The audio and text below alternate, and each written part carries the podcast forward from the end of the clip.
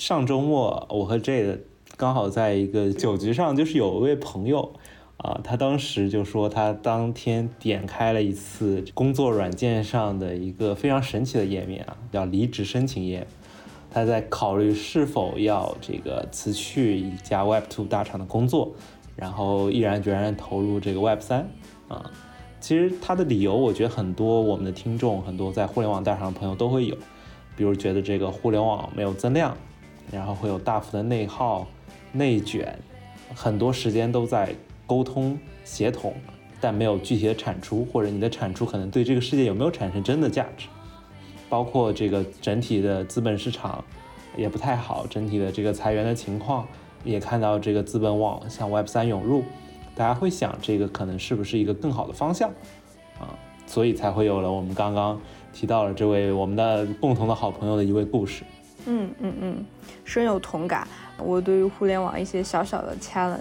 就是第一，我觉得曾经互联网吸引我的地方是，我觉得它是一个开放的平台。大家是以能力论高低的。第二个事情是，我觉得大家在互联网做的事情是创造价值的事情，我们真的能去改变社会，更好的连接他人。第三个，我觉得是能和一群非常有意思、非常有才华的小伙伴、优秀的人一起去做有挑战的事情。但目前看来，我觉得三个点在当今的时间都有发生一些微妙的变化。第一点，我觉得。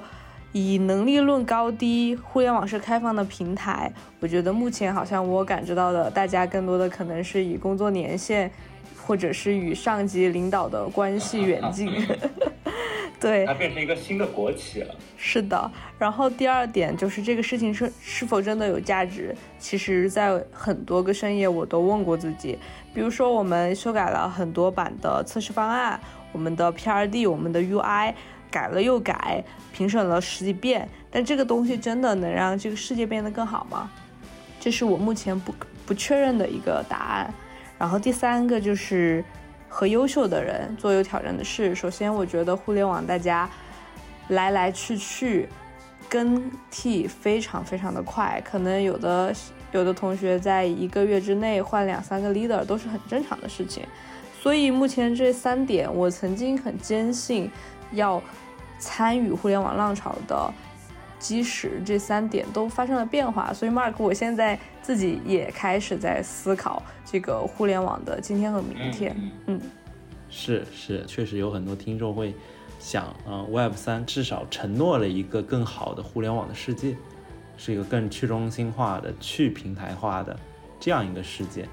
嗯，尽管我们不能确定这个世界到底会是什么样，但很多人会以像我们播客的这个 Builder。身份自居，然后去探索，包括建设一个新的互联网世界啊，这是大家很普遍的一个想法。但是确实这边我们觉得也需要做一些风险的提醒啊。我们之前我们的这个 Builder DAO，呃，也和一位啊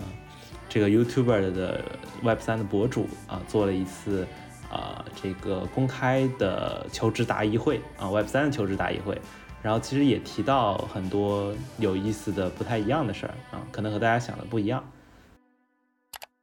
首先，Web 三并不是每个人都能玩的，就这个行业目前为止可以说是一个门槛很高的一个行业了，就是完全不是你想来就能来，或者是你像一七八年的时候撸个空投买个币什么的，你就能发财之类的，就是现在的门槛已经很高了。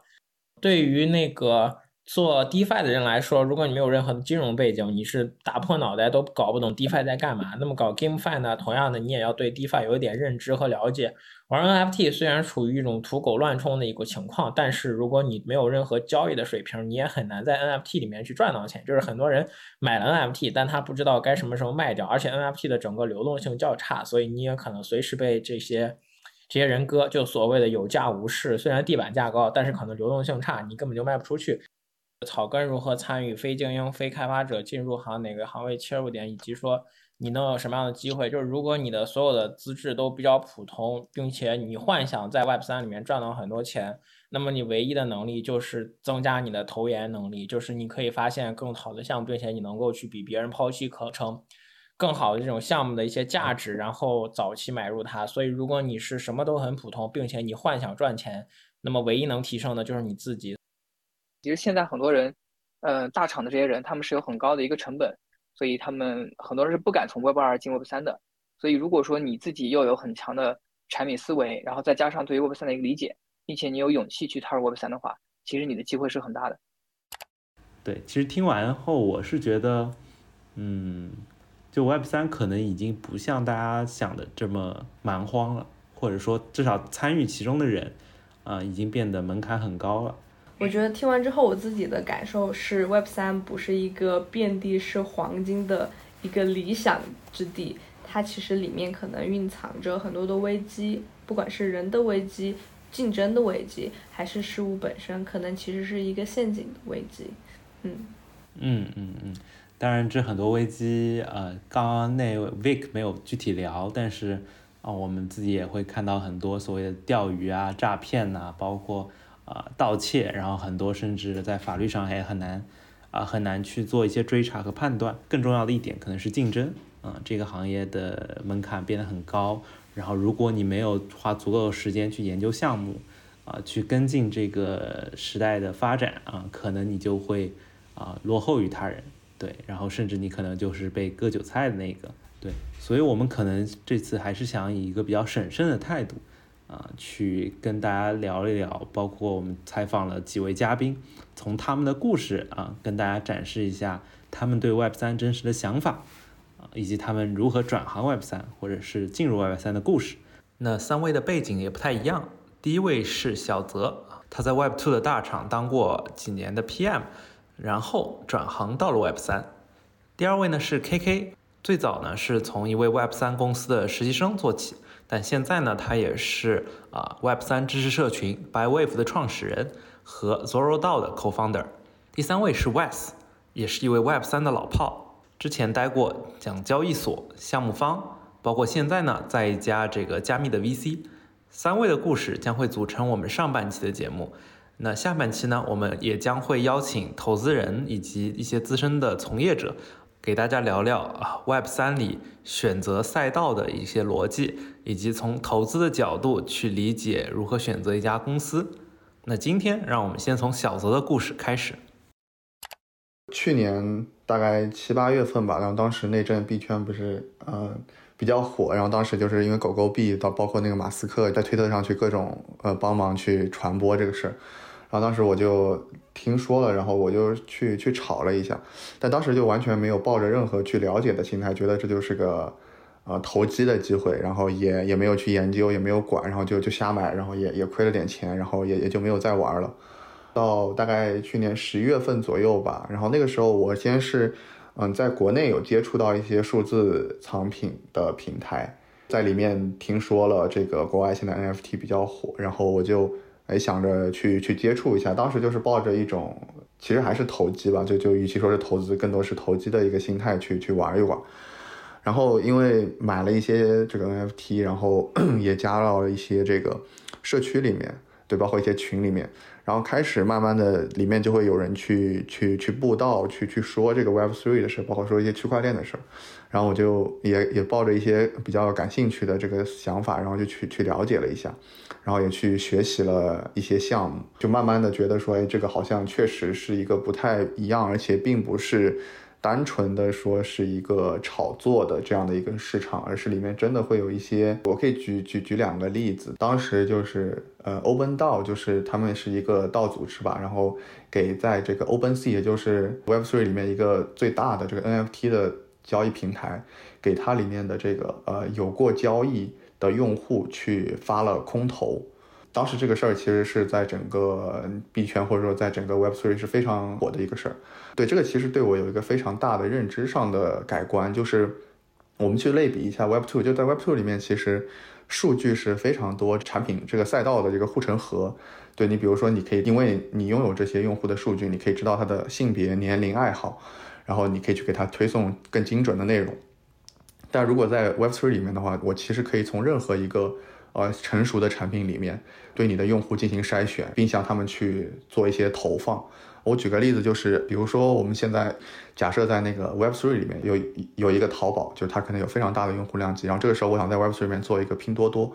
那我需要做的就是我从这个淘宝的用户里面，比如说我筛选出一些。呃非常喜欢，比如说占占小便宜，或者说就是对于价格比较在意的低价的，希望省钱的用户，通过一些数据筛选的模型去给他们筛出来，并且向他们去投放一些优惠券，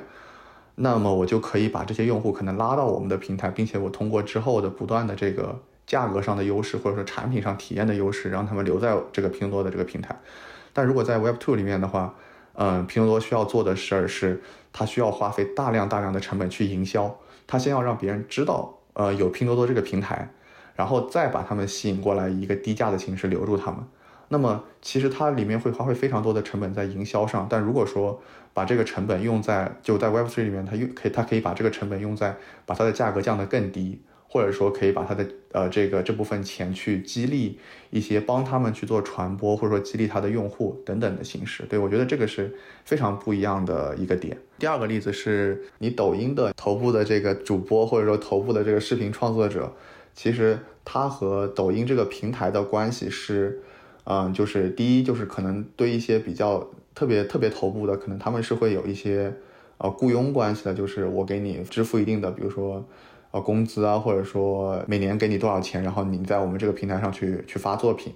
第二就是，呃，如果说你开了直播，或者说带货等等的，那么你的你你在这个过程中，用户给你的打赏，以及说给你的这个电商给你的呃这个消费，你是可以从中得到一部分的这个呃钱。对，所以说其实他的创作者和平台之间是呃纯粹的金钱关系。就是我创作者只是为了说我能赚到更多，我能有更多的用户，那么我我在你这个平台留着。如果说有一天，嗯，我们之间我我跟创作者跟平台之间发生了矛盾，或者说有一个更好的平台，它给了我更高的价格，我可能就随时就走了。那么在 Mirror 里面，虽然说它还很不成熟，我我我我也不是说它这个模式就非常好或者怎么样，但是至少能看到一点就是。啊，比如说我我我在里面发了非常好的文章，那么平台会给我一个这个平台的代币的奖励，那么我持有这个代币，我是希望这个代币会不断升值的，那么也就意味着我是希望这个平台在变好，因为这个平台变好了，用户多了，我的代币才可能会升值，所以说我是基于我自发的希望我手里的这个代币涨价，我会去给这个平台创作更好的内容，那么这个模式它就会相对健康的点在于说。呃，我是自发的去做这个事儿，我跟平台之间其实并不是一个绑定的关系。我当然随时可以走，但是我走了，对吧？我就可能得把我这个呃代币给给卖掉，或者说转让走。但如果说我作为一个创作者，我相信你这个平台后面一定会有很长远的发展，对吧？我也希望能够成为这个呃在你这个长远发展中呃贡献力量的一份子，同时我也能够从中获利，因为我持有你代币，同时我我只要我在你不断的这个贡献我的力量，那么我可以得到更多的代币。同时，这个这些代币也会涨价，那么我能得到更多的报酬，那么这样它会是一个更加积极、更健康的一个关系。嗯，倒是之前我在研究的时候，一个算是一个影响我选择 Web3 的一个点，而且我是非常相信道是能够做成的。对，当时我会觉得道一定能够做成的点，是因为那段时间我正好自己也对呃维基百科有一个比较深入的了解，其实。大家对肯定很很多人都在用维基百科，但是其实很多人并不一定很知道说维基百科它到底是怎么运作的。其实维基百科它就是一个非常非常去中心化的一个一个社区。对，就是啊，在维基百科里面，其实它的呃维基百科的基金会，对，其实他们只是提供了一个平台，然后里面所有的这个这个百科词条的内容，以及说。嗯，这个社区的规范，然后社区的组织，其实都是里面的编辑者自己在运营的。当然，他们的基金会有有有会参与一些，对，包括说可能会有一些很微弱的干预，但是主要就是呃让社区自己在跑。所以它会和比如说国内的很多百科不一样，或者说我们现在会认为维基百科做的非常好，内容非常多的点，其实有一个点就是在于说，因为它的。呃，它是去中心化的做法，然后它是一个社区的做法，所以其实对于这里面的用户来说，他们不觉得他们是在为这个平台创作内容，他们更像是嗯在上面自己做一些嗯说说的宏大一点，可能像是人类文明传承的记录，啊说的狭狭相对狭隘一点，可能就是他们在做自己的一些呃，你可以可以说自己在上面写写内容，只是这个内容只是他们是一群比较热爱这个百科的人，所以他们写的是百科的内容。对，所以 这个就是这个点导致了说在上面啊，用户会非常有热情的去为这个平台贡献内容，而不像国内的百科，其实它更多的是，嗯，就是平台去，比如说去去找人去帮他们写，那么它能保证这个数量，但很难保证质量。这也是为什么维基百科上面的质量会非常高，而且更新频率非常快，因为，嗯，它会有人主动的去维护、去去更新、去去不断的往里面加新的内容，而且他们发现有不好的内容的时候，他们会去，啊，他们里面也会有一些类似于管理员这样的角色和巡查员这样的角色会去干预，对，这个是是非常不一样。就是大家可能觉得说，嗯，维基百科做得好，是不是因为它做得早，或者说是不是因为它在国外？啊，其实完全不是，只是因为它是一个非常去中心化的形式。当然，这可能只是一个原因，但我觉得这个原因很重要。对，所以当时我研究完了之后，我其实就因为正好那段时间也在研究 Web3，我就会觉得这个是非常有关联性，而且我觉得它其实是可以，嗯，就是就是就是就是以 Web3 的形式去去做很多类似的事儿，不仅是百科。而且同时，其实我当时在研究维基百科的时候，其实维基百科也不是说没有问题，因为它的问题就是，虽然它里面的用户，它里面的编辑者会很愿意去去去为里面贡献内容，但是他们真的是为爱发电，他们就是喜欢百科，对，所以说他们纯粹是为爱发电，所以他们的动力其实相对是弱的，以至于说，嗯，其实它发展了二十多年，嗯，到今天其实它的内容量级，呃，没有那么的多，相对有限，当然它的质量是还可以的。对，但我们如果说假设我们把维基百科能够搬到那个 Web3 上面，对我们比如说这个在里面做内容贡献的人，他可以得到一定的激励啊，无论是 Token 还是说 NFT 还是说其他的一些呃数据凭证，对，那么其实它可以变相的更好的去激励用户创作，而且会让这个平台的内容更加的呃蓬勃发展。对，所以这个是我当时会坚信，我说到这个事儿，我觉得他一定能做成。就是，我不觉得说到它，它它是去去去替代中心化的管理模式，比如说去替代公司。但是我觉得，至少在某些领域，其实我对整个 Web3 的概念都是这样。我觉得它它无论是哪个概念，它在某一些领域一定是会呃发光发亮的。其实很多极客里面的人会去争论说，比如说 Web3 是不是下一代的互联网啊什么的，有人会去贬低它，有人会去吹捧它。我觉得完全没必要。就我当时对 Web3 的判断，其实就是，嗯，你说它小，它其实可能小到就是 Web Two 的一个赛道，一个新的赛道。只是说这个赛道，它可能把数据放到链上，它会有更多的优势。你说它大，它可能真的可以说是改变很多现有互联网的一些模式，但我不觉得它会替代现有互联网。所以，嗯，我觉得无论是吹捧它还是贬低它都没有意义，因为我觉得我相信它能改变哪怕一点。这个现有的这个互联网环境，我觉得这一点是非常有意思，所以我希望去加入到这个行业里。对，所以当时我想的非常清楚之后，我其实就已经决定了说，那我就不要去再做这个 Web Two 的东西了，因为我觉得我现在做的东西比起整个 Web Three 来说，我觉得没有那么有意思。我想清楚之后，我就觉得说，嗯，无论怎么样，我先加到这个行业里面，啊，只要是还可以的公司，那么我就。啊，我就先加进去，至少先去了解，先去体验，因为你真的在外面去看和你真的去去 build 这个这个 Web Three 是完全不一样的两种体验。你觉得大家在选择 Web 三的公司或者职业前要注意什么呢？我觉得你你必须非常明确的是你自己想要的是什么。就我其实之前有也有跟一些朋友聊过，就是他们会说，就是我怎么去判断，就是。呃，去去去，怎么怎么去判断说我要去找什么样的公司？比如说，他们甚至会说，有一家公司，他他们明确就很明显是做那种很山寨的一个 NFT 项目，对我要不要去？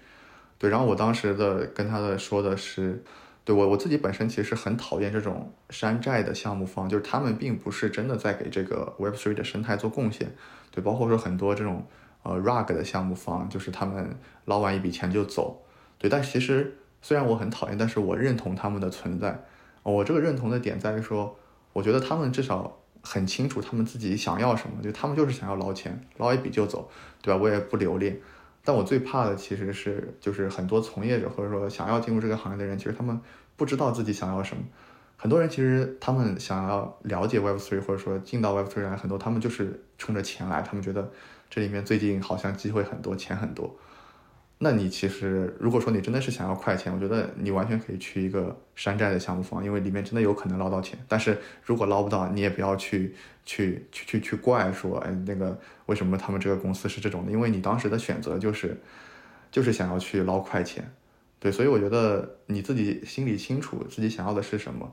然后不要说你自己失败了，然后然后还要去怪这个世界，怪怪这个行业，我觉得这个是不太好的一件事。对，具体选择什么公司，我觉得就就基于你的这个你自己的对这个行业的理解，或者说自己想要什么。然后对，然后因为最近也比较特殊嘛，就是算是比较大的一一波熊市。虽然我自己没有经历过之前没有经历过熊市，因为我我算是入行比较晚。但我我个人会觉得说，在熊市里面，其实你如果说想要去真正的去去做 Web Three 的东西的话，其实，嗯，你最好还是选一些，比如说融过资的，然后现金流相对比较稳定的，啊，一些公司，也不要光被那他们的公司的产品故事所吸引，还是要考虑一些比较现实的问题。然后第二点是，嗯，我觉得你要学会去。去融入到这个呃整个产品的社区，以及说去去理解说一些关于可能在 Web Two 里面叫运营，然后在 Web Three 里面就可能你你去做做一些 BD 相关的东西。对，虽然可能在我像在我们这个产品里面，我们也有专门的做做市场做 BD 的同学，但是，呃，其实你的产品你去，嗯，从你的产品发布开始去影响到别人，去让更多的人知道，其实它都是。连在一起的，就是你要从一开始怎么设计，比如说很多 NFT 项目会设计这个白名单机制，那这个机制它不一定要让市场的同学去想，你作为一个产品，你可能也要去思考说，哎，那我要怎么去做一个白名单机制？我要怎么让更多的用户去知道我们的这个项目？因为曝光也是在目前的这个生态里面非常重要的一个环节。第三个的话，可能就是，嗯，比起在 Web2 里面，呃，我们可能作为产品知道，比如说。啊，前端、后端呀，这些他们是怎么配合的？大概知道一些这个技术原理。那在 Web3 里面，你还是对合约要有一定的了解，就是合约为就合约为什么存在？什么是合约？啊，合约跟后端的区别是什么？对，什么是去中心化？啊，什么是区块链？像我们产品会有一个专门负责合约的一个技术的 leader，那你需要跟他更多的有沟通，因为嗯，之前可能在 Web2 里面，产品会去主导。说，哎，我们接下来要做什么呀？然后让这个技术同学去评估能不能实现的时以及实践方式。但在 Web3 里面，其实技术是可以提出更加先进的理念的，就是从合约的角度去引导指导你说，我们可以把它做成做到一个什么样的程度，或者说我们的技术架构会是一个什么样的。对我觉得这个会不太一样的，就是你可能会需要跟技术人员去有更多的沟通。也想问一下，如何才能在 Web 三领域快速学习成长呢？我有想过我当时是怎么成长起来的。其实，嗯，我当时也加了很多的 Discord，加了很多的群，嗯，也在里面问过很多人。但是我觉得真正对我有帮助的是两件事。第一是我自己亲自去开通钱包，然后去去做了一些转账，甚至在里面丢掉了一些钱，去体验了不同的跨链桥，我才真正的理解。这个钱包是什么？去理解了什么是跨链，什么是转入转出。对，真的真的，我觉得这个就是亲身体验才能理解。然后第二个其实也是实践。哎，我其实这边是有不少的网站或者资料，但是真正嗯让我觉得我自己获得很大成长的，就是去仔仔细细的去研究两个产品。我们公司这边除了我做产品之外，我还会。就就我们的老板会让我平时做做调研，然后我每两周会去调研深度调研一个项目，对，比如说前两周我调研了呃 Luna 和那个 UST 的事儿，然后对也是有了非常认深刻的认知，对我我我还是非常推荐我刚刚说的这个 Uniswap，就它里面虽然有一些可能涉及到数学、涉及到金融的，但我觉得你在深度调研完这个项目，你知道这个项目是怎么运作的之后，你其实会对整个区块链、对于整个 Web3 有了有非常深刻的理解。最最最重要的一点，其实就是我们真的在做一些很有意思的事。就是，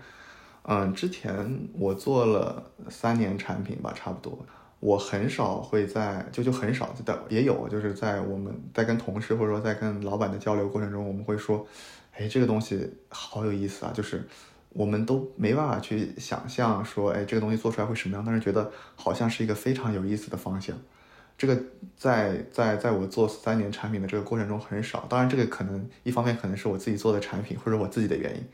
另外一方面也可能是客观上可能就是因为现在 Web 二它确实太饱和了，就是大家都是在嗯已经一个非常成熟的生态环境里面去找一些机会。对，就是可能你你在很多时候想的都是一些伪需求。对，但是在 Web3 里面，真的它太它它机会太多了，就是就连我们用的最常见的钱包，它里面都现在的产品体验都是极其糟糕的，以及说它的可拓展性都是非常非常大的。对，所以我觉得我们基本上每天我跟我的同事跟老板聊，都会想说，哎，这个好像很有意思。对，然后然后就开始去去去去去去想方案，去看别人是怎么做的。对，然后以及说，因为你在网上，其实因为竞品也很少，你就得挖空脑子自己去想，想出来，你你就会觉得说，哎，这是现在世界上第一个想法，第一个 idea，呃，可能确实别人也有了，但是网上找不到就当做没有嘛。对，这可能就是现在就是一个新的 idea，对，这种感觉是是非常不一样的，就是会让你对产品这件事充满了热情。我觉得做做作为一个 PM，这个对于产品的热情真的是很重要。所以那天我在极客上也发了一句话，我说。我说那个，因为最近熊市嘛，那那基本上币圈的人大多数都在亏钱，还是对我说，之前我自己工作的时候，我更多的是用这个工资去，就就我想着说，哎，我这个月一会儿要发多少钱，或者过几天要发多少钱，然后去弥补我劳累的心理。至少在现在，在这两个月，我的感觉就是，虽然我在亏钱，但我觉得我在产品中获得的快乐，啊，完全可以抵消掉。这个呃亏钱给我带来的伤心。现在其实整个 Web3 的噪音太多了，就无论是在吹捧的，还是说在贬低的，对我觉得这些嗯都不要去听。对你你你要做的唯一要做的就是你你认真的去看几个项目，然后试着去理解 Web3，就用你的视角去理解这个 Web3，然后你想清楚的是。你是不是可以承受？就是比如说你现在离开现有的这个环境，然后加加入到这个 Web3 的这个环境，到时候可能会呃无法再回来啊，或者说呃你会损失掉一些东西，或者说降薪等等的这个风险。我觉得我我个人还是建议，就是真的看好这个大环境的人再加入这个行业，因为其实嗯加入 Web3 完全不需要 all in。对这个，我其实一开始也知道，嗯，你完全可以去加入几个 DAO 也好呀，或者说你就是在网上去看看项目做的投资，就跟就跟你你你你说你要在美股里面去投资，你是要真的进到这个呃你要投资的这些企业里面去工作嘛？但是如果说你对这个行业是真的觉得它是未来的方向，至少是方向之一，嗯，我觉得。对，我觉得可以尝试去去去去转行。我对于 Web Three 的态度一直就是，我甚至觉得很多批评他的人说的都是对的。我觉得它不是下一代互联网，我觉得它没有说的那么神奇。我甚至觉得它可能解决不了很多问题，但我就觉得可能在某些问题上它是真的可以解决的。就比如说 RSS 的话，其实信息聚合嘛，就是它可以帮你去抓取各个平台的这个文章。就比如说你微博上的。你你关注了某个人，B 站上你关注了某个 UP 主，抖音上你关注了某一个头部的这个呃视频创作者，但你不想就去分别去这三个平台去消费他们，那可能有一个 RSS 的聚合器，可以帮你去把这些呃内容聚合到一个，就 RSS 这个东西，它在 Web Two 是根本活不下来的，就最主要的原因之一就是，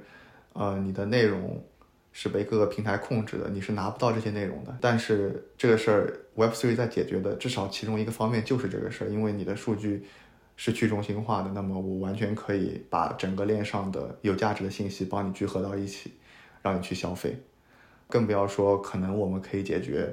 用户和平台之间的关系，比如说我们是不是要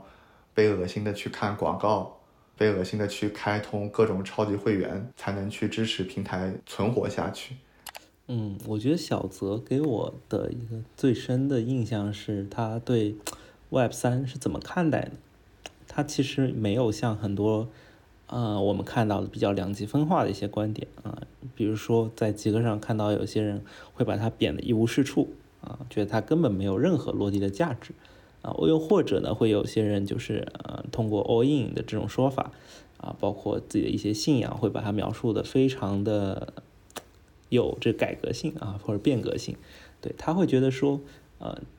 这个 Web 三它不会替代所有的互联网，它替代不了现有的互联网，但是它又能改变很多现有互联网的一些模式，至少有潜力改变。所以他觉得无论是吹捧或者是贬低，其实都没有意义。但是他从他的角度，只要能够真的给这个互联网世界带来一些增量，做出一些改变啊，这就足够了啊。我觉得这个观点或者这个思路还是非常非常独特的。然后另外呢，其实他也告诉我们，就是之前呃到这种。组织形式其实像维基百科这种形式，已经证明了这种去中心化的自组织的形式，有可能能够达到比中心化的这种自上而下的形式更高的效率，也产出更好的成果。啊，然后有了合约和激励之后，可能也会发展的更好。最后呢，呃，他也给出了我们这个诚恳的建议，就是基于他的经历，他觉得首先你要把手弄脏，啊，真的去探索、去摸索这个项目。然后我们其实有个词儿叫 spend to learn，意思是说你如果不在 Web 三，可能花点钱或者说亏点钱，你是根本没有这个实感。然后第二个呢，可能就是真的深入研究一些项目，包括去看它的发展历史，啊，产品是怎么设计，然后一些 BD 的这个手段或者是一些运营的方法，然后甚至自己是无论是访谈到这早期参与参与者，或者自己真的成为某个项目的早期参与者。啊，这都是非常好的去了解项目的方法，啊，那我主要觉得这三点还是非常有意思的。那接下来我们就来到了第二位，也就是我们的 K K 同学。偶然有一次的时候看到一个就是战略产品的 GED，然后。哦，然后就觉得非常有意思，是因为他那个 JD 写的让我感觉找到同类的感觉，就是很有意思。他说他们想要有有趣的人、有意思的人，就是喜欢游戏、沉迷二次元最佳。我第一当面试的时候，他们给的面试题就很有意思，就是我第一次看到面试官不严肃的，就是会跟我笑的那种。然后我其实对这个公司的印象就很好。然后他。让我是做一个调研嘛，因为刚入 Web3 这家公司的时候，主要做的就是 researcher，就是就是面试现场调研 Decentraland，然后给给他做个 presentation，然后好像还让他们觉得很还挺挺惊艳的，因为后来觉得觉得我学习调研能力很强什么的，对，然后就开始了在 Web3 的旅程吧。嗯，那一般你们是如何研究一个项目的？首先要去看它的产品逻辑嘛，然后它是什么，去先了解一下，然后最重要的是看经济模型，然后看经济模型之后看这个团队信息，然后融资信息，然后包括最后看它的这个社交媒体的这个情况，然后通过看这些信息之后，嗯，就是归纳自己的 insight，然后得出一些对对对这个这个项目的看法吧，然后然后然后然后可以供 sharing 的这种。就对我们，我们比较重视 inside，就是没有那么偏，就是不是要投这个项目的这个角度，而是更偏这个项目的亮点在哪里。嗯，思维方式会停留在就是怎样去 building 一个项目上，怎么做好手上的产品嘛。嗯，你觉得在 Web 三实习做产品和在 Web two 会有什么不同吗？嗯，你在 Web3 这个完全是一个蛮荒的这个原地去开阔的话，其实就作为实习生的话，和作为一个正职员工的要求也没什么不一样。尤其是在早期的时候，很多 很多创业公司就是拿实习生当正式员工在用的，就是会真的给 让他们自己去负责 building 一个产品。就比如说我，我就是负责我们。我们产品的 NFT marketplace 这部分，整个这部分都是我从零到一做的。可能以前你做一个 Web Two 的产品，只需要考虑和前后端的协作，然后包括设计啊，就是不会不会多这么一个合约工程师这么一个角色吧？就你多了这么一个角色以后，它其实对整个协同流程的这个改变，不是只是加一个人这么简单，而是对于整个。所有的每个每个每个部分都会有影响，就是包括你不光影响产品，也会影响后端，然后也会影响前端，然后也会影响设计。对，你加上加上整一个这个上链逻辑的话，你整个去做这个产品的思路都会不一样。而且而且你做 Web3 的产品的话，对于这个区块链技术本身的要求还是蛮高的，就你自己需要懂得它整个这个链上交易的过程，才能去设计整个场景的功能和流程吧。我就举一个一个简单的例子吧，就比如说一个物品，你作为用户去出售之后，你挂单之后改价的这么一个场景。就如果你在一个 Web Two 的产品当中，就非常简单啊，就是你想直接改价就好了，但是只需要数据同步就可以了。但是你在 Web Three 的这个场景中，你的所有的交易都是合约操作的，所以你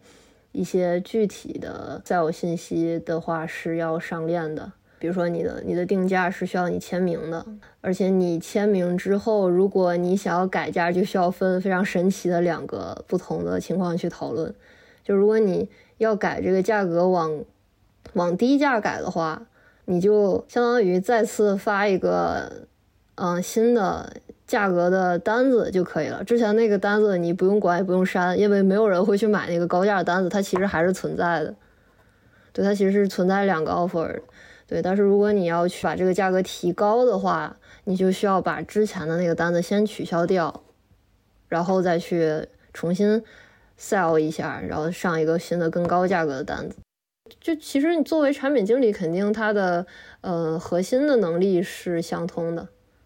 对，但是可能你的思维方式需要转变，就你你肯定你要去做一个产品，还是要去考虑。考虑目标拆分，考虑场景拆分，考虑用户的体验，这些产品经理必须要考虑的事情。但是，就像我刚才说的，就是 Web3 的产品，它的产品逻辑，嗯，既然涉及了这个去中心化和分布式的技术，当然，当然，这都是涉及于纯海外的这种纯 Web Three 产品来说的，就可能啊，国内的这种联盟链的产品就更不一样，就可能其实还就是。依然是很 Web Two 的思路的，对，就是如果是 Web 三的这种原生的产品来说的话，可能就会需要转变之前的很多，就是中心化给你带来的惯性吧。我觉得我自在自己身上体会不深啊，就有时候可能会在研发同学体身上体会的深一点。就还是说拿交易场景来说，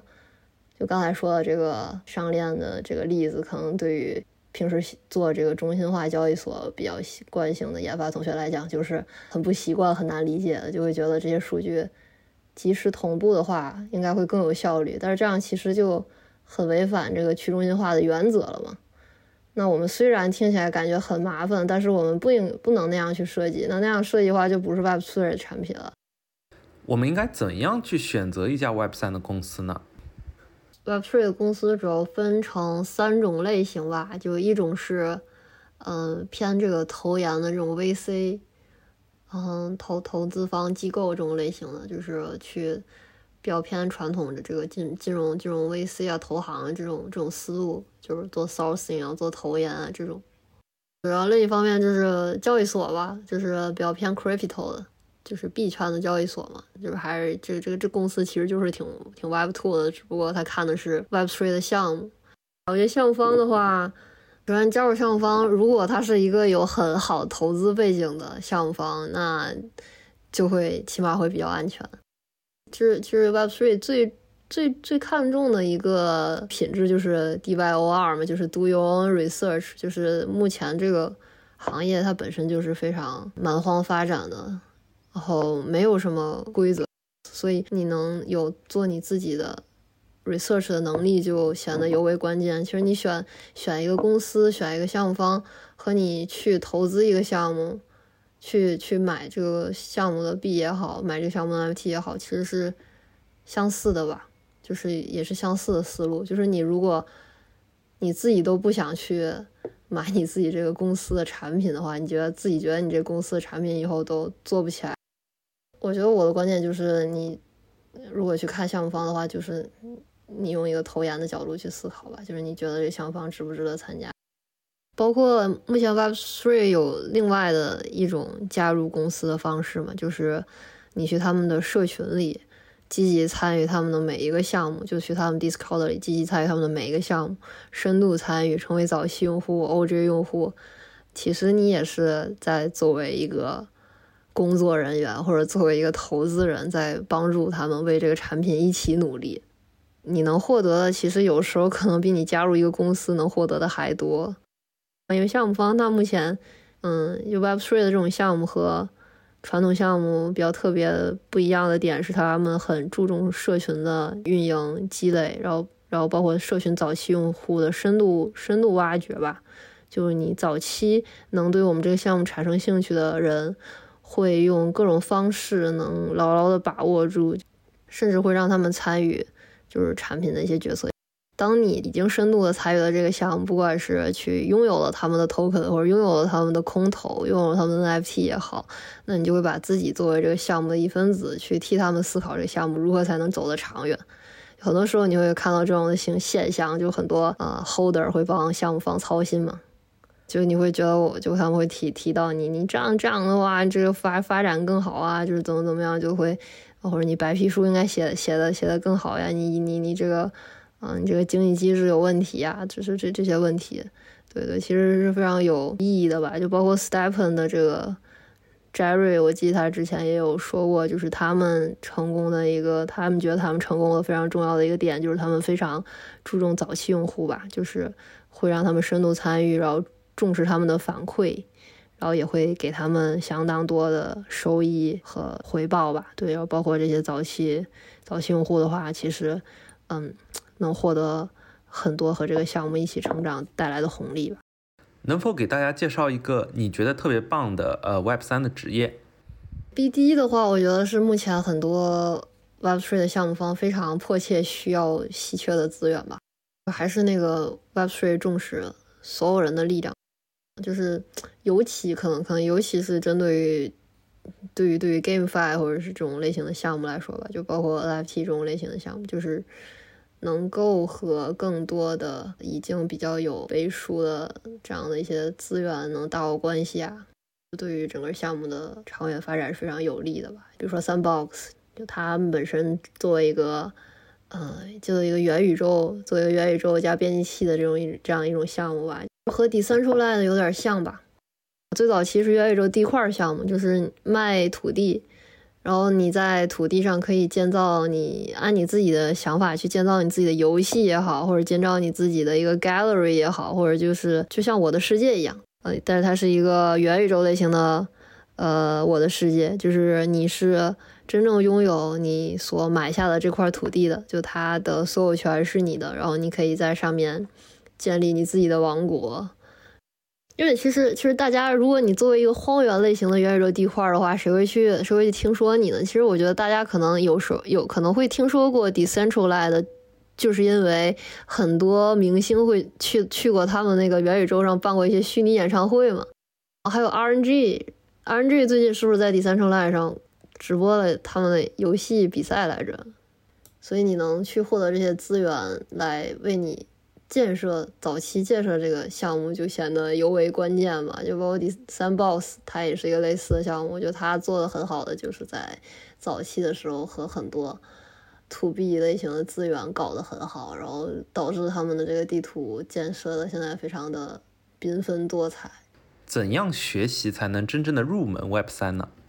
对我觉得 Web three 非常注重自学和就是自己去寻找资源的能力。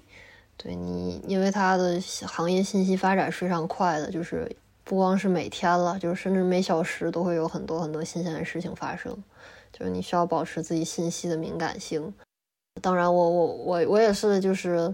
意识到很多人他其实很难去找到一个切入点，去接触到很多行业内信息也好，然后去了解正规的知识。就我觉得了解正规的知识很重要，因为现在尤其是国内环境的话，其实很多伪专家在到处发言，因为对，就尤其是对于比较一般的用户来说的话，他们可能会缺少很多辨别性的能力，就会陷入到一些思维惯性和刻板印象当中去吧，就会觉得，比如说 Web3 不就是 VR 加什么加元宇宙吗？就不就是。比如说 FT 嘛，对对，其实 Web3 是一个，我个人感觉它是一个以计算机知识加金融知识为，就是非常前沿的这两种这样两个类型的知识为基石的一个很很学术性的世界。就是你要真正去理解 Web3 的话，其实是要付出很多就是学术性的努力的，就能才能真正去理解一些本质性的东西吧。然后我也是对出于这个这个目标，想要帮助更多 Web Two 的同学能够了解更好的、更有更有价值的 Web Three 的知识，然后创建的百位五嘛，包括包括我们 Builder DAO 也是也有教育工会，也是抱着类似的目目标去做的。对我觉得我们都是想要为 Web Three 的更好的发展去努力的一一波人吧，就是想要给 Web Three 培养更多的人才也好，然后能给。嗯，用户提供更更有正更更有正确的信息也好，大家想要了解的话，也也可以通过加入道啊或者加入社群啊这种类型的形式去了解吧。我最近有总结一个，嗯，就是想要进入 Web Three 的话，基本要掌握的工具吧。我们最后会把它放到播客的资料当中去。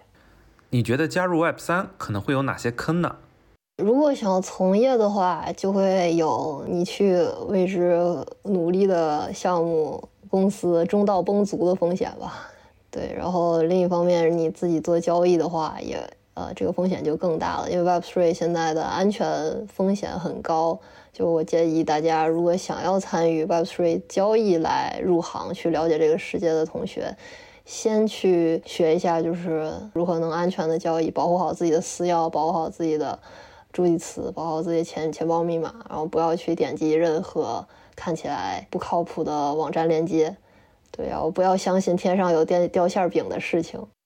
我我觉得就是每一个真正入行 Web Three 的人，会越接触越觉得自己浅薄吧。就我会觉得越接触会觉得自己很无知，然后要学的东西还有很多。对，就每天会产生新的认知，也会被别人纠正你的认知。就前段时间有读过一篇关于就是什么时候比特币能和美元脱钩的这么一篇文章，就它是非常理论性分析的，然后也是深度读了，然后深度去总结了它主要思路，写了写了写了我自己的读后感吧。后来好发发发布到就是自己自己的平台，然后和大家交流嘛，然后就会被嗯比较擅长做链上数据分析的大佬觉得。啊，这个这篇文章就是纯是纸上谈兵，比较理论性，然后完全没有参考真正的链上数据嘛，就会给我指出一些怎么去学链上数据的途径。对我觉得，嗯，就就就会觉得这样其实也也很好，就是我会鼓励大家有自己的想法或 insight，都勇敢的和对外分享吧。就是哪怕是不对的，就只要你保持一个谦逊的态度，也没有人会对你。太过分的指责，然后说不定就大家都会很友好的去给你提供一些更更有更有价值的思路什么。我觉得就是要有勇于犯错的能力吧。其实你勇敢的做学生，然后暴露自己的缺点，反而会有人欣赏你在这个过程中做出的努力和一些有自己想法的观点。大家都会说 Web Two 现在是九九六，但是你要是想进 Web Three 的话，它可能是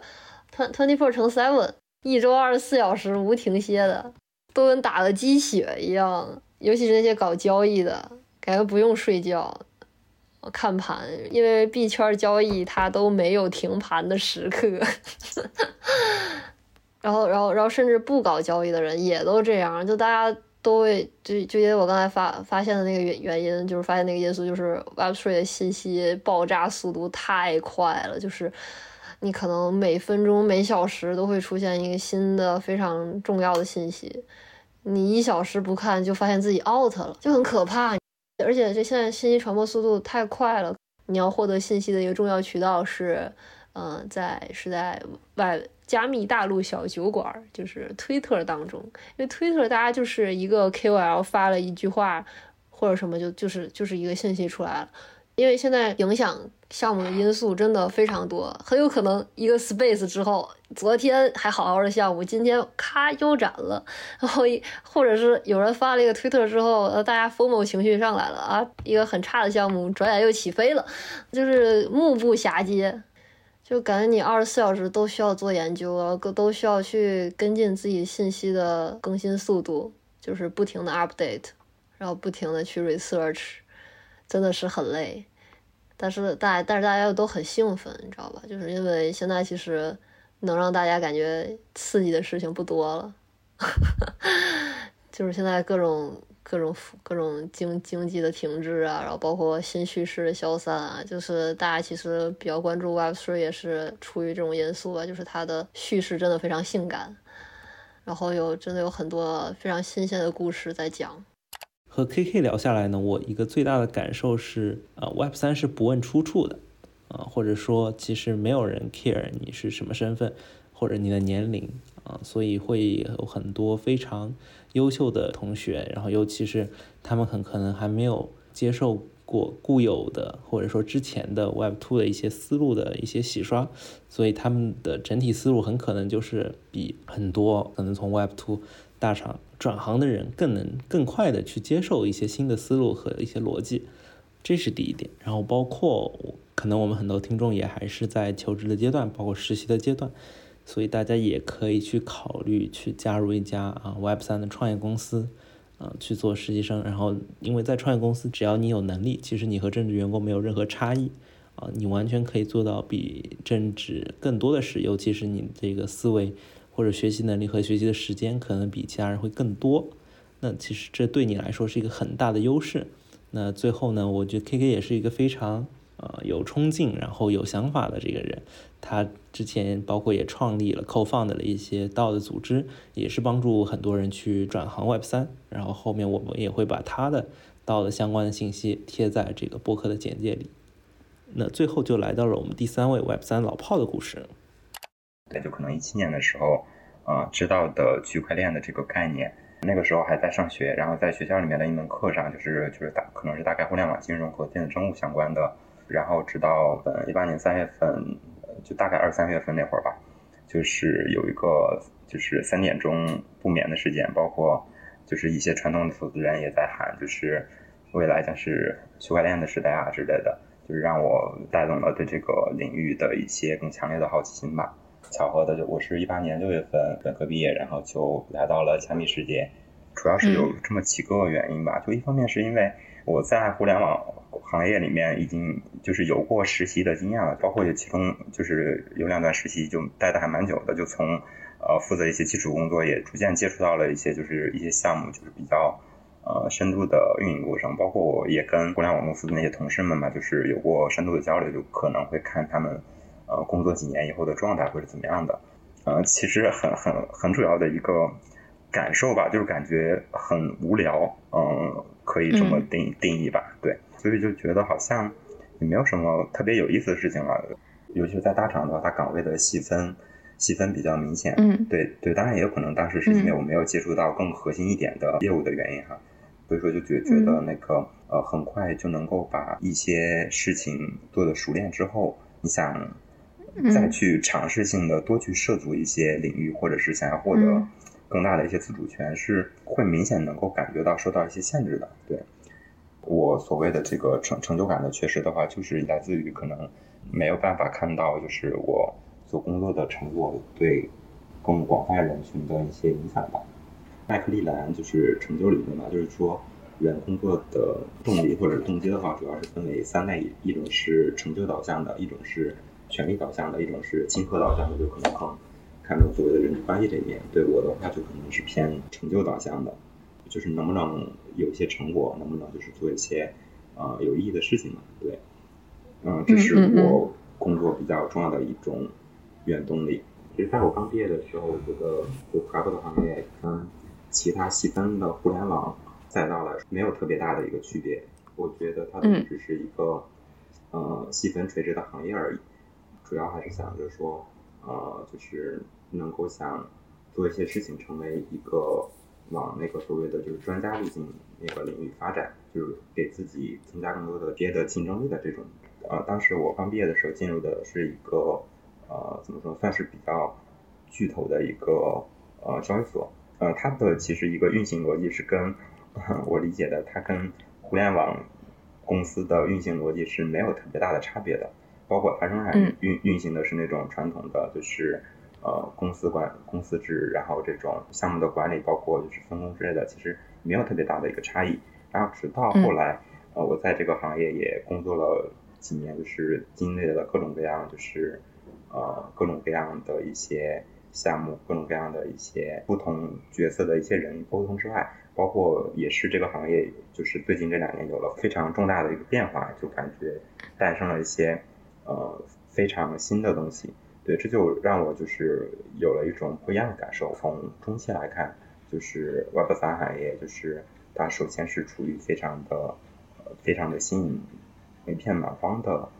地带，这样这样的话就非常适合那种呃有主观能动性、有自主性的的人，荒野上基于自己的爱好去开疆扩土。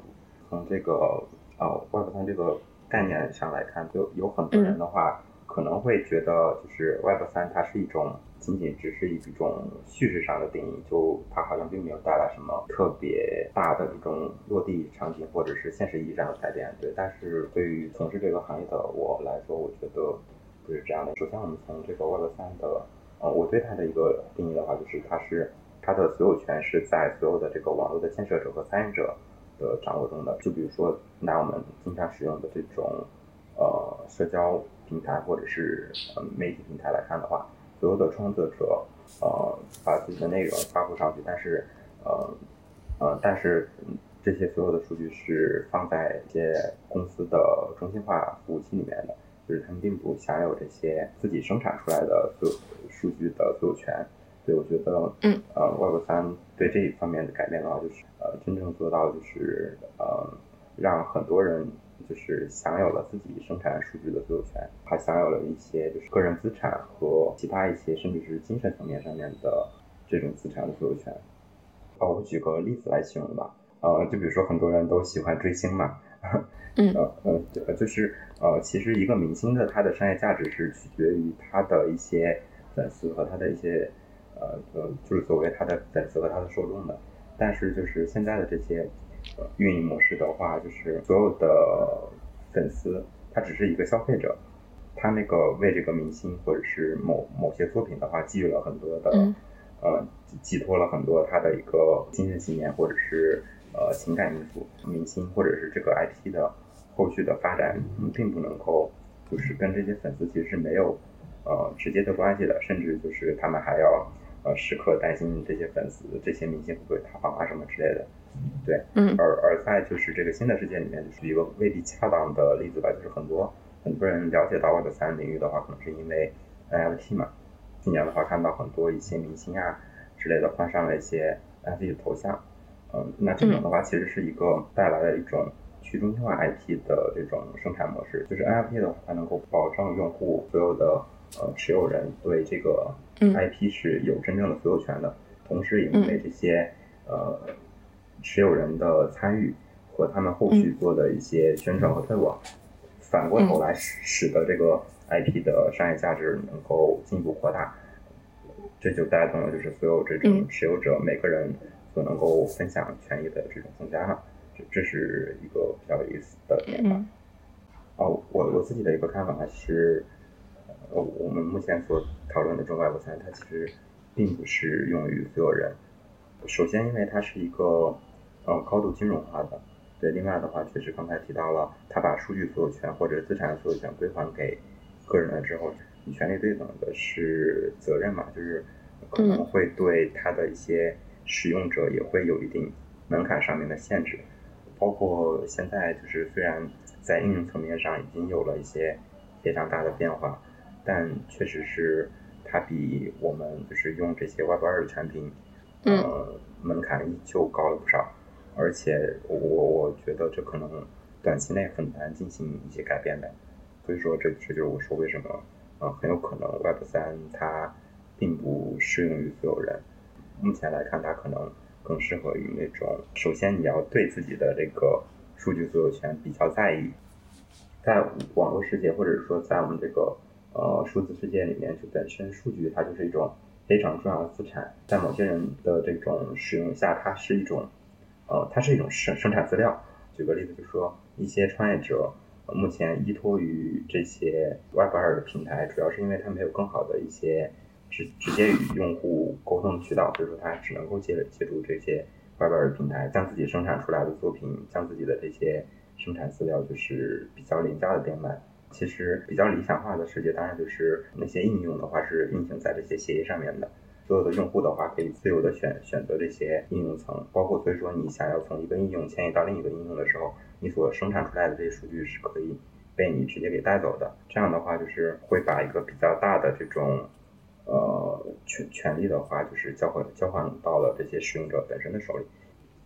这可能也是一个行业处于比较早期的一种状态吧，就像最早期的那些互联网公司，很多人也是可能呃身兼多职，就是哪里需要的时候就去做哪里。所以说，就是对于这个工种的一些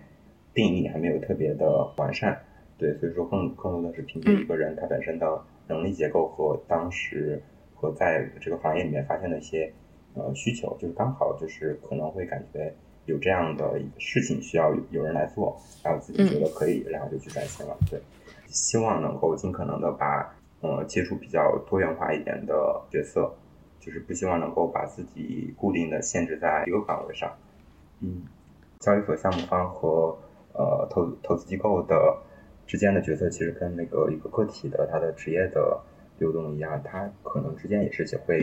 相互有一些转型的。就是交易所的话，它也会有一些投资的业务，包括一些那个项目方，他在做大了之后，就是资金储备之后，也会去转型去做投资嘛。如果说让我来看这几个之间的关系的话，就是呃，我觉得毫无疑问，嗯，可能交易所会处在一个比较食物链的顶端，未来它会不会有一些变化，我不太确定。嗯，就是目前来看的话是这样的，就是所有的项目方都是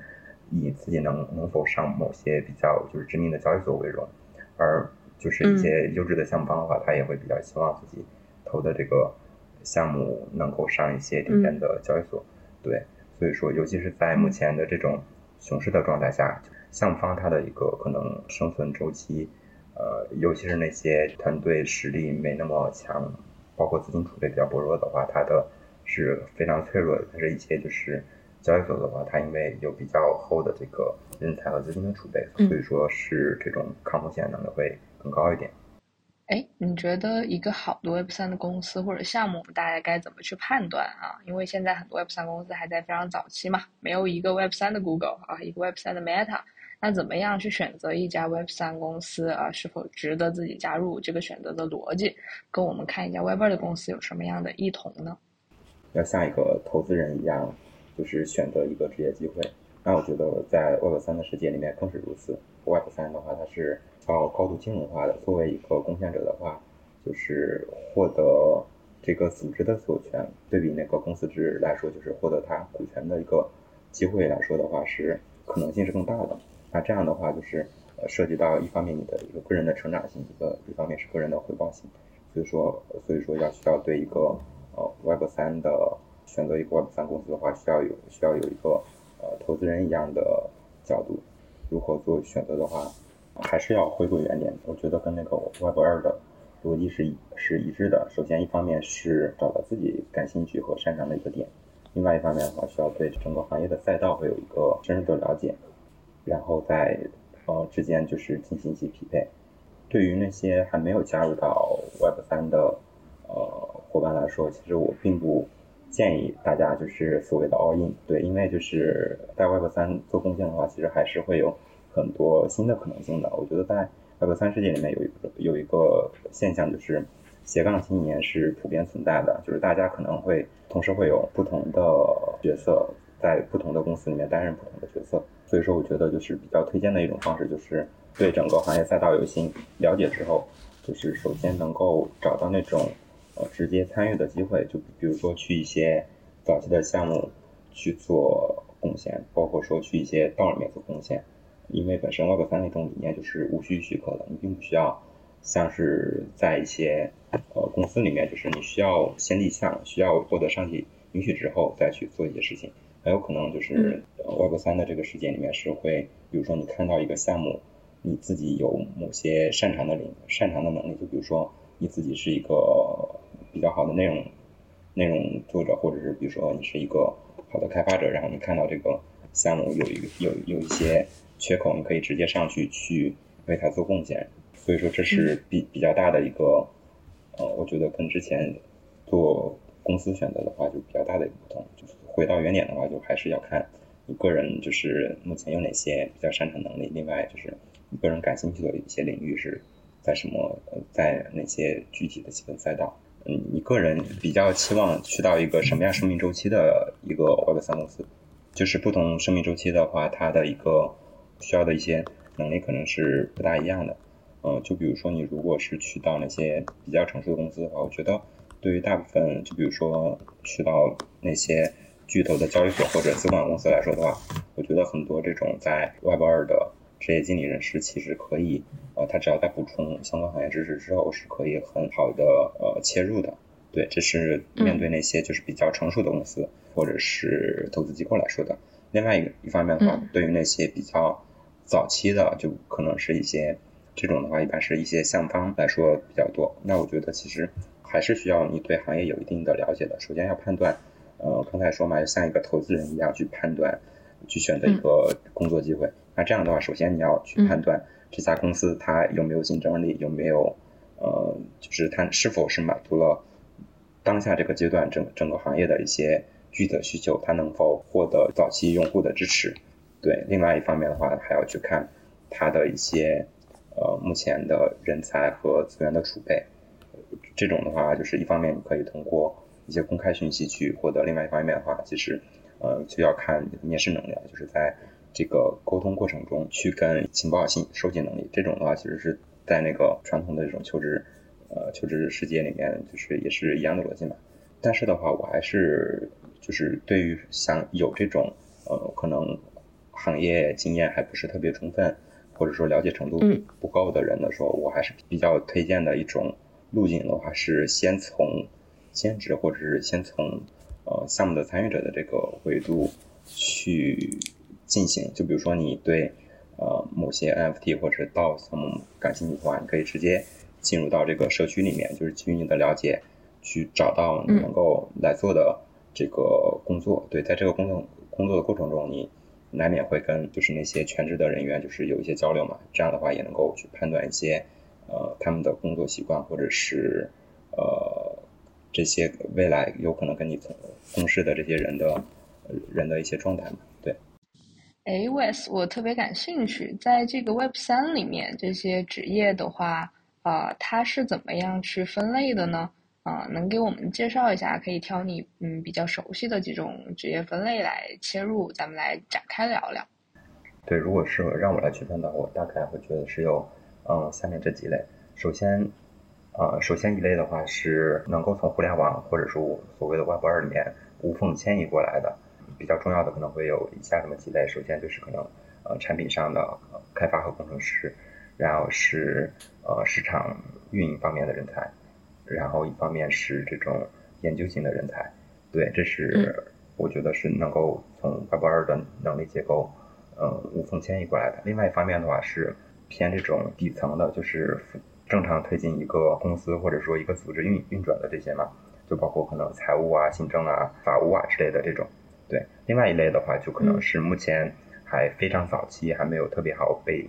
定义的，就是 Web 二衍生出来这种新的工种，就比如说，呃，在这个行业里面出现了新的组织形态，就是道嘛。那对道的治理的话，它可能会有点类似于之前的呃传统公司的可能类类似于 HR 这种角色，但因为涉及到这个组织形态的变化，以及以及就是说成员的变化，所以说会对它有一些新的挑战。然后除此之外的话，还有一些可能新的功能，它就比如说是。经济模型的设计师，就比如说一些是 NFT 的创作者之之类的，这种的话，可能就是随着 Web 三的发展，全新演绎出来的一些职业吧。哎，那 Wes，你现在因为 Web 三的学习资料特别多，如果去网上公开检索的话，就是海量的信息会涌入。那你有什么学习的 Tips 啊，学习资料和我们大家分享分享的吗？呃，学习两方面的东西吧，一方面是最旧的，一方面是最新的。最旧的的话，就是可能是考古，就是去挖掘这个行业的最早期的那些资料，就比如说是比特币的白皮书，然后中本聪的文集，还有就是所谓加密朋克这些人的一些文化，还有就是偏金融的一些知识。对这这方面的话，可能我想推荐一本书叫《主权个体》。对，据说的话，它是启发了就是中本聪的呃一本书。这个的话是可能这个行业比较类似于比较奠基性的一些知识。另外一方面呢，就是讨论一些大家主要呃目前在主要讨论的一些领域和知识。之前的话一直是做就是市场运营方面的，目前的话是做偏投后和呃项目服务这块嘛。哎，最后一个问题啊，我特别感兴趣，就是在 Web 三里面啊，你觉得这个嗯 Web 三的一些公司和一些好的公司和一些公司好的岗位，你能展开给我们讲讲吗？好的，好的，非常谢谢 West 的分享啊，学习到特别多。对，呃，非技术类的岗位比较熟悉一点。那我觉得就比较适合 Web 三的话，它是无需许可的，以及就是说对所有人开放的。但是好像考虑来看是那种，呃，一方面是知道自己要什么的，是主观能动性比较强的，同时也好奇心比较强的这种人，呃，好像更适合来 Web 三进行探索。包括那个很多人来到这个行业里面的，呃，学到的第一个词或者是上的第一课就叫那个都叫 own research 嘛，因为在这个行业里面。就是他把你很多的权利归还给你了之后，对自己资产的一些保护，就是对自己生产资料的一些保护的这个责任也就在你身上了。所以说就需要一个人比较主动一点。然后中间的这种能力层的话，我觉得比较重要的一方面是知识管理的能力，一方面是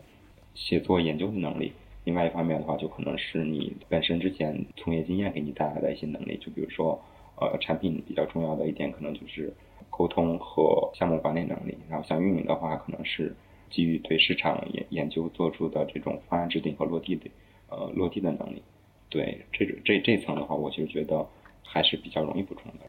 呃，那最后一个问题啊，就是呃，因为入行 Web 三，我们刚刚聊到了很多的机会点，然后前景，我们的期许。那我觉得有好就有坏嘛，那能不能我们？去啊聊一下 Web 三这些潜在的风险和坑呢，帮助大家排排雷。刚才确实提到，就是说 Web 三还处于非常早期的阶段嘛，就嗯，有的人说啊，它可能类似于九九五年的互联网，有的人说可能零零年的互联网，但总之它还是一个非常早期的阶段。所以说，我觉得就是方面来说，就是尤其是目前处于熊市的话，很多人对整个行业的信心会有一些衰退。进而带来的一些比较大的风险。已经选择这个行业或者想要选择这个行业的话，就是面对这种短短时间内泡沫的破裂，就是市场处于下行的这么一个风险的话，会有一个个人信心上的挫败，会有一种比较大的面对这种宏观的这种无力感吧。前面也提到，我就是入行的时候，一八一九年的时候，算是已经经历过一轮低迷周期了，所以说还好。但是对于那些呃新人来说的话，我觉得可能。这个是需要注意的一点，就是，呃，如果你已经加入到了 Web 三或者想要加入到 Web 三，对于这种市市场暂时的低迷，需要有一定的了解。那在这个，那在这这种情况下的话，就可能，呃，要把更多的注意力放到自己能掌控的一个事情上面。对，另外一个潜在的风险的话，就是，呃，我觉得可能是，主要是针对于呃想去那些。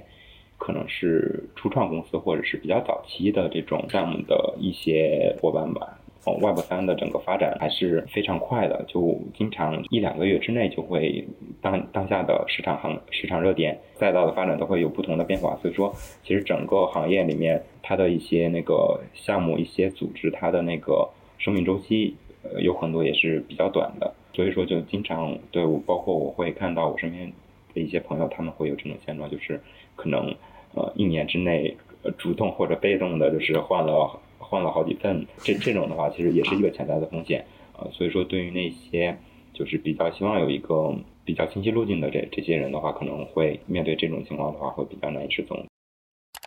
Wes 的个人经历，其实我也非常能共情啊。就是他从一个电子商务，然后万众创业、大众创新的，就大家都高呼着这样的概念火热的时候，然后毕业，然后也是从互联网的运营这样那种传统选择开始做起，然后感知到了一定的困境，然后选择去在 Web 三世界啊 jump in 进来。但我觉得他在 Web 三的这种三次转身。啊，三份工作，我觉得这个也其实很大程度上给我给我自己一些启示吧。就首先，我觉得第一个就是，确实就像他说的，这是一片非常蛮荒的地带，确实是适用于更多啊勇士啊有探索性、有自主性，需要去开阔自己疆土的人。那其实反面上也说明，如果不是一个。不是一个愿意在荆棘里求生的幻想那种英雄主义叙事的人。如果你只是希望更安稳的度过啊，你只是在工作中寻求一些你自己的成就、权利、亲和啊，其实是真的不一定需要 Web 三这样的一个啊环境的。嗯，所以我觉得具体问题具体分析，我们其实也是希望能给大家提供更多批判性的、独立思考的这样的一种思路，因为每个人，我觉得我们都将终会成为自己，而不是成为一种人或者一类叙事，很难大家被放在同一个模子里面去刻、去复刻。好，然后第二个就是 Wes 他自己的一些个人经历啊，就是他怎么去看交易所上方投资方的角色的异同。然后 Wes 也会给大家提供了一些关于面试的技巧啊，如果你已经看得很清楚，说我就是要进 Web 三某某的细分领域去做。某某的角色，这些你都找到了答案，一物两面嘛，它可能会有潜在的风险。那 Wes 也给了说，这个觉得 Wes 觉得这个 Web 三的行业呢，并不是特别的稳定，然后大家也会在像 Web 二一样，就是会啊轮岗，然后换好几份工作，在 Web 三其实也会存在啊，什么投资人跑路啊，都是有可能的。给我最大的启示就是要保持啊一种主人翁的精神，要像职业人一样去思考每一次的就业机会。对，其实刚刚也是听了三位的故事，觉得还是非常有收获。其实我们也也是这个 Web 三初学者，然后也是了解了很多啊前人的故事。我其实这边也在稍微补充一些信息啊，比如说，其实很多呃三位其实没聊到的，其实很多有个做 Web 三算是稳稳稳赚不赔，可以这么说吧，一个职业道路就是做自媒体。啊，然后你可以通过这个信息的这个整合，然后去做自己的这个 IP，啊，也可以获得一些不错的收益啊。做 KOL，因为它现在还是很需要很多项目方，啊，包括需要做一些怎么说呢，项目的宣传，对吧？这些宣发都会需要 KOL 的帮助，嗯，然后如果你能够在这个圈子里建立一定的影响力，经济上应该也是也会有不错的回报的，尤其是现在是一个比较初期的阶段。然后你的粉丝可能都是一些非常精准的这些人，然后这可能对呃项目方来说是非常重要的。对，然后其实刚刚三位也没有聊到的一个点啊，我们也会把有一个相应的参考视频，是个 YouTuber 博主发的啊，是讲这个 Web 三的开发工程师，尤其是咱们的研发的这个听众也可以重点关注一下。啊，它的整体薪资确实会比无论是移动端还是之前的啊各类的开发岗位都会高一些。整体的话，国内的这个区块链人才，包括海外的区块链人才的缺口也非常大。啊，可能有一些像 Solidity 开发、智能合约工程师、啊区块链协议工程师等等这些岗位，啊，它的价格可能甚至有些能到这个百万级啊。所以，我们也会把很多这个 Web 三的招聘网站还有招聘信息。啊，主要招聘网站放在这个播客的简介里，大家也可以去做一些参考啊，去收集一些，看一下这些 JD。对，主要是补充一下这两个职业方向。嗯嗯嗯嗯嗯，听起来非常的诱人啊！但是我突然想到，其实第一个是内容创作者，第二个是啊原生的开发的全站工程师。但这两个职位其实，在 Web 二啊，只要技术好，然后产出能力强，在 Web 二同样是很啊很争很稀缺的。所以我就在思考一个问题哦，Mark，呃，我们这一期聊的主题叫 Web 三生存指南嘛，那其实是不是并不是所有的人都必须要来到这片荒野里面求生存呀？对对对，其实我们讲生存就是会讲到一个词叫荒野求生，对吧？然后这片现在确实 Web 三是一片荒野，然后是否要